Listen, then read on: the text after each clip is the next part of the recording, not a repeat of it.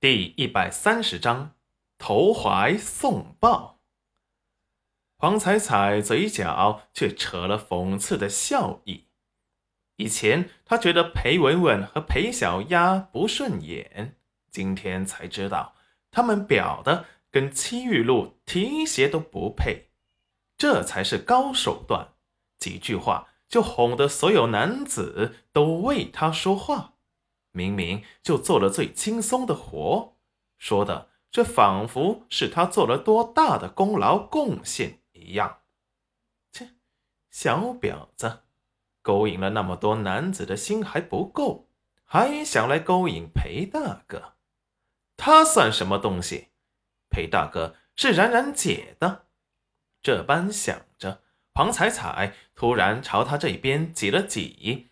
把戚云染甘家筷子上的菜都碰掉的。戚云染转身看着他：“你挤我干什么？”黄彩彩不好意思道：“哎呀，冉冉姐，不好意思啊，我太胖了，坐得太近，我有些热了。你可不可以坐过去一点呢？”齐云染看了看黄彩彩的身形，朝着右边挪了挪，可是。黄彩彩还是不满意，直到戚云染的椅子挪到别人的椅子脚抵住了，再也不能动了，黄彩彩这才满意，擦了擦额头上的虚汗。戚云染看他都热得出汗了，也没有多想，可是刚转过身，却感觉自己背后贴上了一堵温热的胸膛。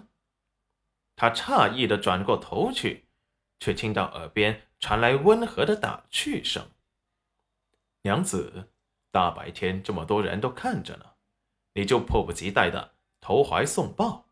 为夫就是想抱，也要顾及一下娘子的名声啊。”看着桌上刘婶和吴婶暧昧的目光，齐云染羞得恨不得找个地缝钻进去。恨恨地瞪了裴元君一眼，又打量了罪魁祸首黄彩彩。只见他正在和桌子上的食物战斗，应该不是这头脑一根筋的小姑娘故意的吧？坐正了身子，狐疑地打量了黄彩彩许久，见她眼里只有美食，又打消了心中的念头。黄彩彩见戚云染的视线从他身上挪开，才松了一口气。不知怎么的，他在戚云染的眼神下，竟然有种招架不住、想要落荒而逃的感觉。而那边费尽心思想要引起裴元君注意的戚玉露，见着戚云染白日不顾羞耻的就贴在裴元君的身上勾引裴大哥。裴大哥还和他暧昧的咬着耳朵说着悄悄话，气得脸部都扭曲了，立即低下头，让人看不清他的表情。这副模样却惹得好几位年轻男子心疼，以为他是在没帮助姐姐而自责，顿时你一句我一句的安慰他起来。齐玉露暗中不屑：“哼，谁稀罕你们的喜欢？一群没用的废物，给裴大哥提鞋都不配。”开始，他是在这些人的身上找到了以前的自信，可是察觉到裴元君根本就不会注意到时，立即就失去了骄傲感。他想吸引的是裴大哥。而不是这些蠢货的注意。不过，还是柔声的感谢了每一个关心他的人，获得了大家一致的好感，认为他很善良单纯。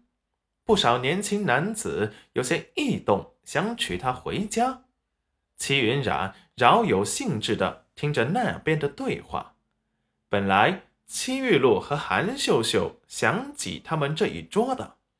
可是，待裴元君和戚云染坐下后，刘婶就拉着刘叔快速的站坐，而黄彩彩也跟着吴婶也立即坐下了，因为黄彩彩一个人就占了两个位置，所以这桌才就坐不下了。戚玉露只好跟着韩秀秀到了另一桌，坐的全是年轻男子的席面。齐云冉冷笑：“哼，戚玉露不是喜欢被人追捧的感觉吗？那就让你享受一下他们的热情。毕竟，谁让你去撩拨他们呢？”